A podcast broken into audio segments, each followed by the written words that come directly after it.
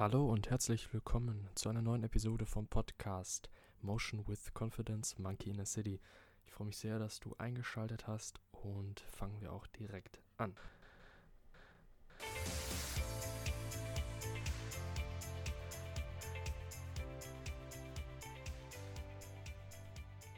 Prokrastination.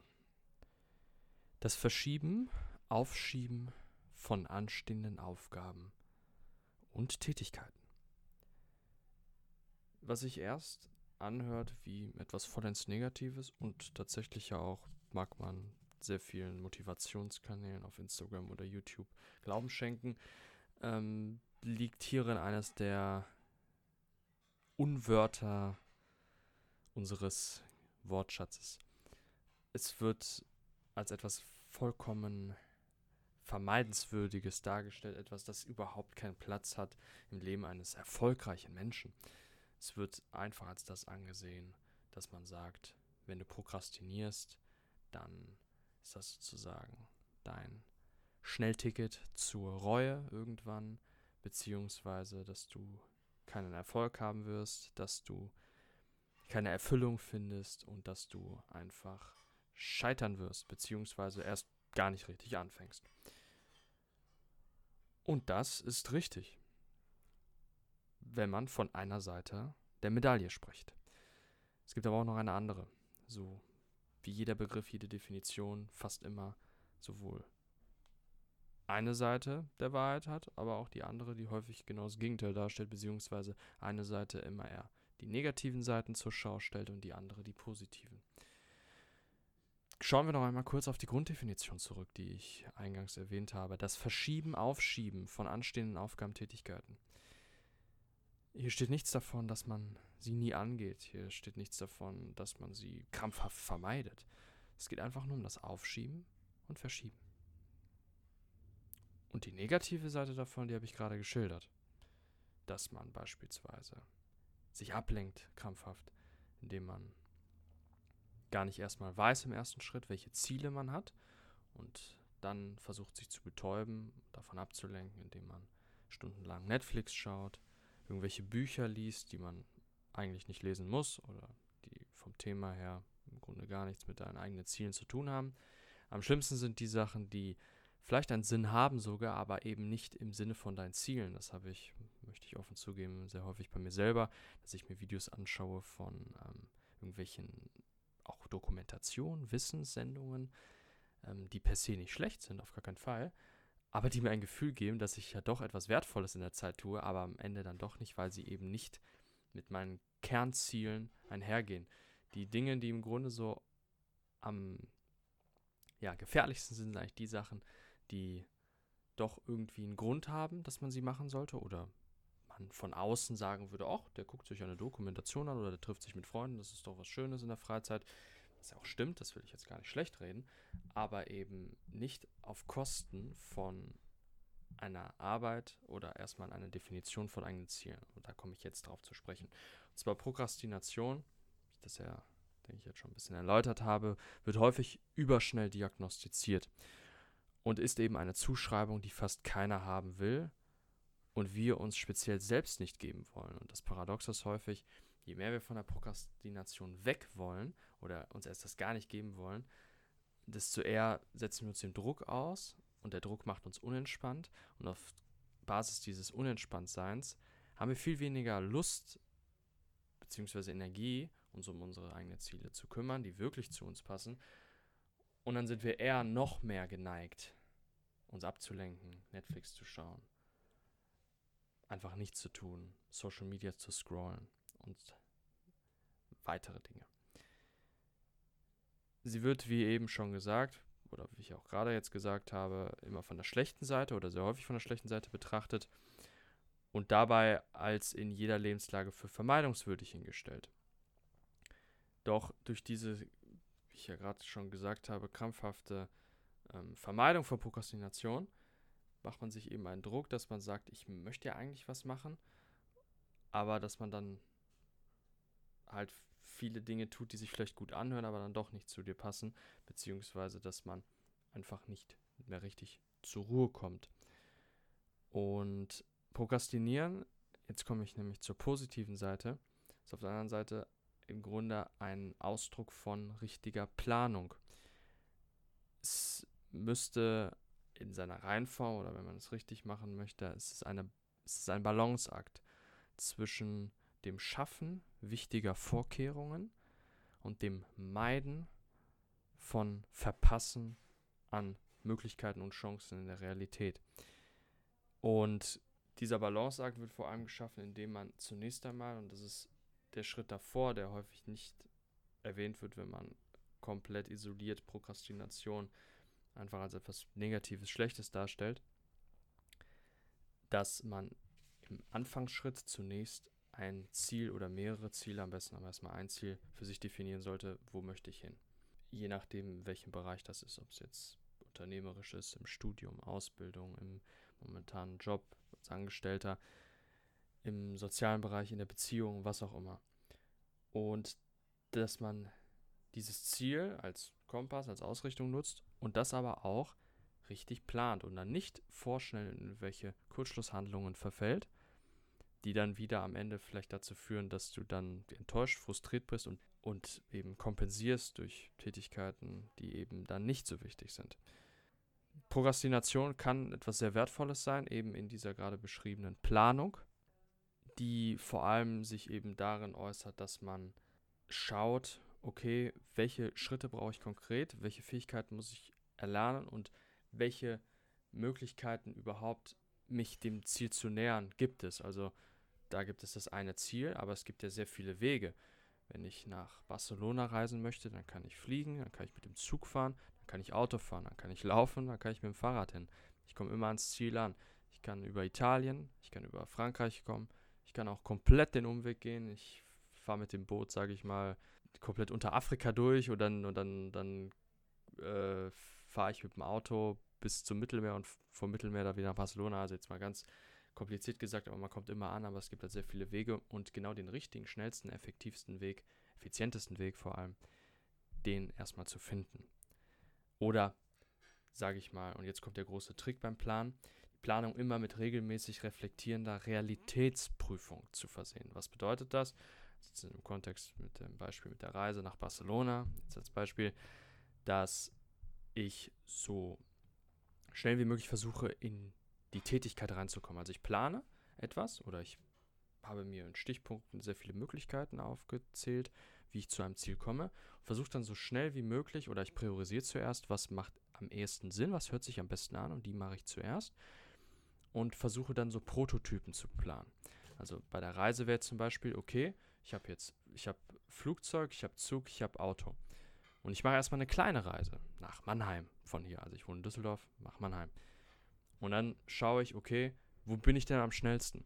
Und das kann ich dann vielleicht auch schon übertragen auf, okay, wenn ich von hier nach Mannheim am schnellsten bin, dann bin ich wohl auch von hier nach Barcelona, was das viel größere Ziel ist, am schnellsten.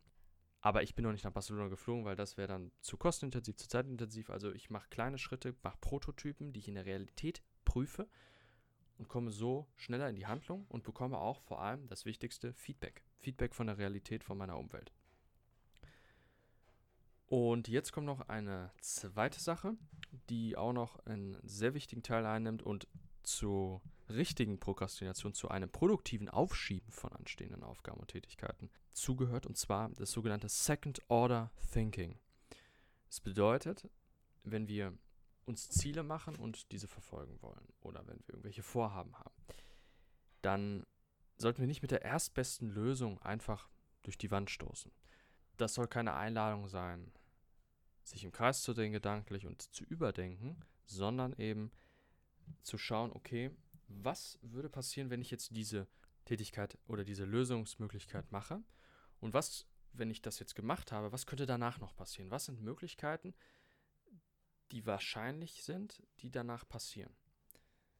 Also beispielsweise, wenn es gibt ja zuhauf Beispiele, äh, wie es schiefgegangen ist. Man kann zum Beispiel etwas nehmen, ich kann jetzt kein genaues Land nennen, aber ich weiß relativ genau, dass es war entweder die USA oder Deutschland im Nahen Osten vor längerer Zeit Rebellengruppen, weil sie wollten den Staat eigentlich stabilisieren und haben Rebellengruppen Waffen gegeben.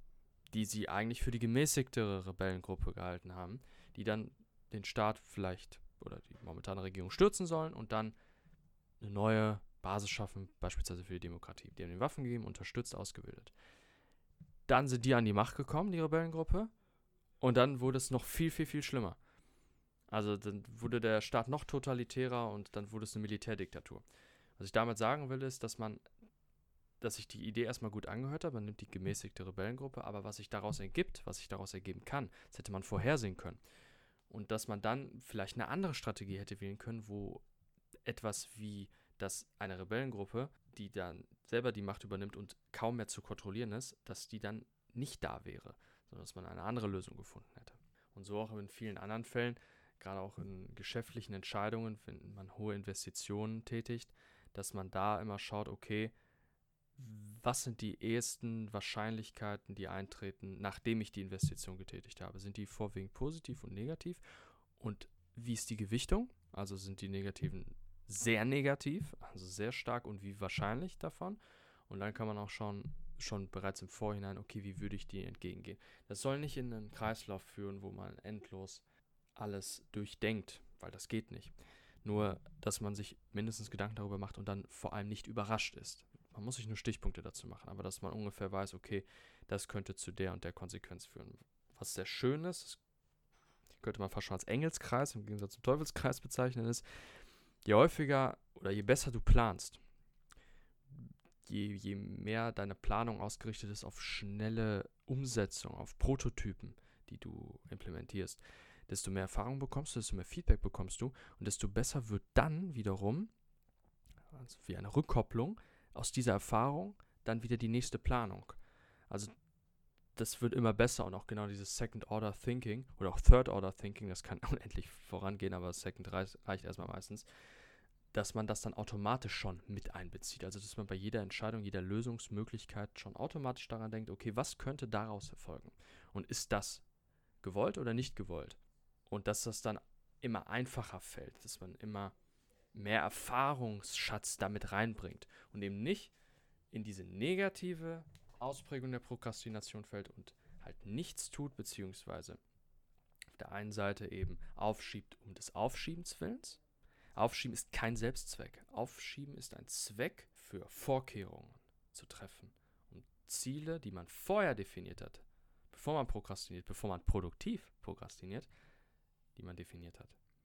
Diese Ziele können sich aber auch immer wieder ständig ändern.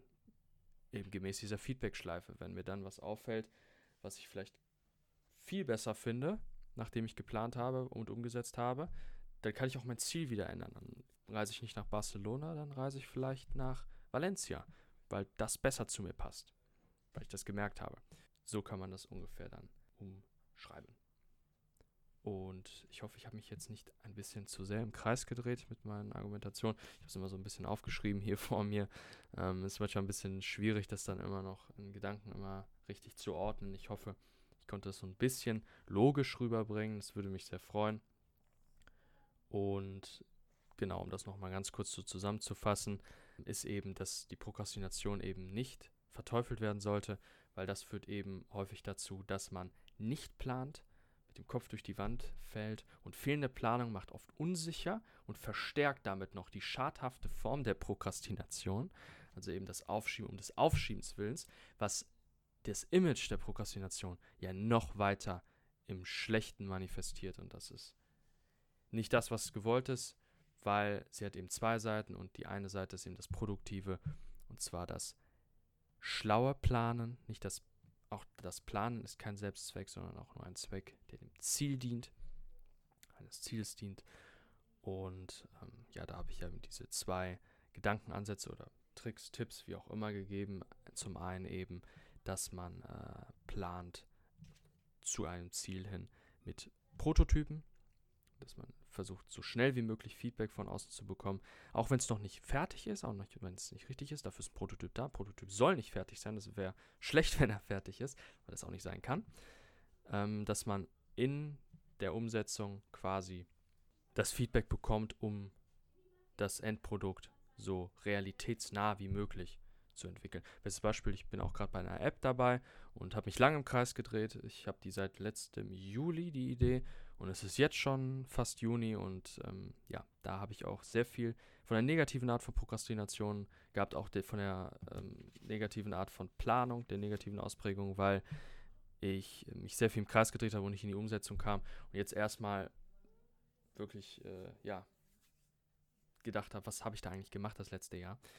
Ähm, dass ich eigentlich die Grundidee schon habe. Nach zwei Wochen hatte ich die und habe mich immer wieder im Kreis immer wieder so kleine Erläuterungen aufgeschrieben.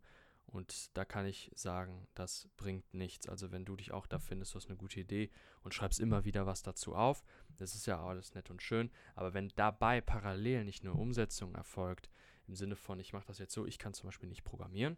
Ich habe jetzt so, eine, so ein Programm, wo ich äh, eine, ein Grundlayout entwickle von der App, wie die ungefähr funktionieren könnte.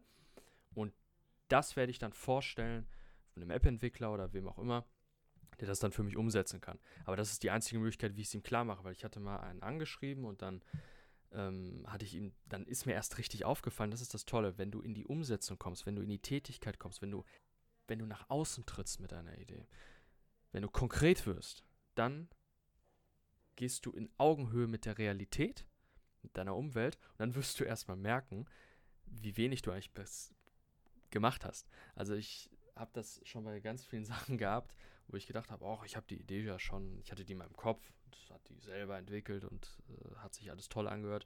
Und dann habe ich die einem erzählt und dann hat er zwei, drei banale Fragen gestellt und die konnte ich nicht beantworten. Oder zwei, drei Sachen zu Features erwähnt, die total Sinn machen und da bin ich nicht drauf gekommen. Und dann musste ich im Grunde alles umdenken und mir ist aufgefallen, wie dann, als ich das zweite Mal, dass ich eine andere Idee hatte und die vorgestellt hatte, wie bei mir so ein bisschen die Hemmung kam in meinem Hirn oder bei mir selbst und ich, und ich habe mir selber gesagt, eigentlich will ich das jetzt gar nicht mehr sagen, weil jetzt kommt gleich wieder wahrscheinlich die Kritik und dann sind, ist die ganze Zeit, die ich vorher mit der Idee verbracht habe, was dann ein paar Wochen, Monate manchmal sogar waren, ist dann für die Katz. Und dann habe ich mich lieber in der Komfortzone eingekuschelt, die mir nichts bringt. Das habe ich dann nicht gemacht zum Glück, aber das wäre fast so weit gekommen. Ja, also wenn du dich in der Tendenz findest, du hast eine Idee, du hast damit dich viel beschäftigt und willst damit nicht so richtig rausrücken, dann könnte das eines der Punkte sein. Das ist eben diese negative Form der Prokrastination, die sich immer weiter leider verschärft und immer mehr in die Isolation und in die Meidung geht, was sehr schade ist, weil unser Hirn, das ist eine große Grundeinstellung von unserem Hirn, das, womit wir unsere vergangene Zeit sehr intensiv mit beschäftigt haben, das will es schützen. Und wenn wir dann eben nach außen treten, dann haben wir nicht mehr die Kontrolle über die Idee. Die geben wir ja ab, weil jetzt bekommen wir Feedback, was wir nicht, wo wir keinen Einfluss drauf haben.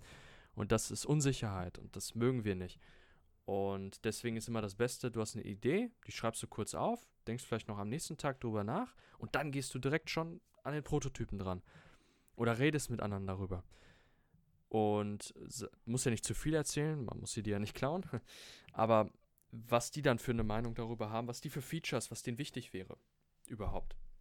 Und so kannst du von Anfang an dem entgegengehen, das antizipieren, dass du halt nicht meidest und gleichzeitig aber eben auch in der Umsetzung bist und produktiv planst, produktiv prokrastinierst und am besten noch dieses Second Order Thinking einbaust dass du dann schaust, okay, wenn ich die und die Entscheidung treffe, was könnte dann daraus fallen. Ich hoffe, ich konnte dir ein bisschen Wert geben mit dieser Episode und wünsche dir noch einen schönen Resttag. Klasse, wenn du bis hierhin beim Podcast dabei warst. Ich möchte noch ganz kurz eine Information geben und zwar auf www.motion-confidence.com findest du auch noch in meinem Blog die meisten Podcast-Folgen verschriftlicht, sowie Shirts und Hoodies mit Designs, die genau zu dem Thema im Podcast passen. Philosophisch, psychologisch, bisschen gesellschaftskritisch manchmal. Einfach lasse ich da meiner Kreativität so ein bisschen freien Lauf. Und ich würde mich einfach freuen, wenn du da mal vorbeischaust. Und sonst immer gerne auch Feedback dalassen äh, unter meiner Mail info at motion-confidence.com oder auch auf motion-confidence auf Instagram. Kannst du mir jederzeit schreiben, freue ich mich über jedes Feedback und wünsche dir sonst noch, wie gesagt, einen schönen Tag.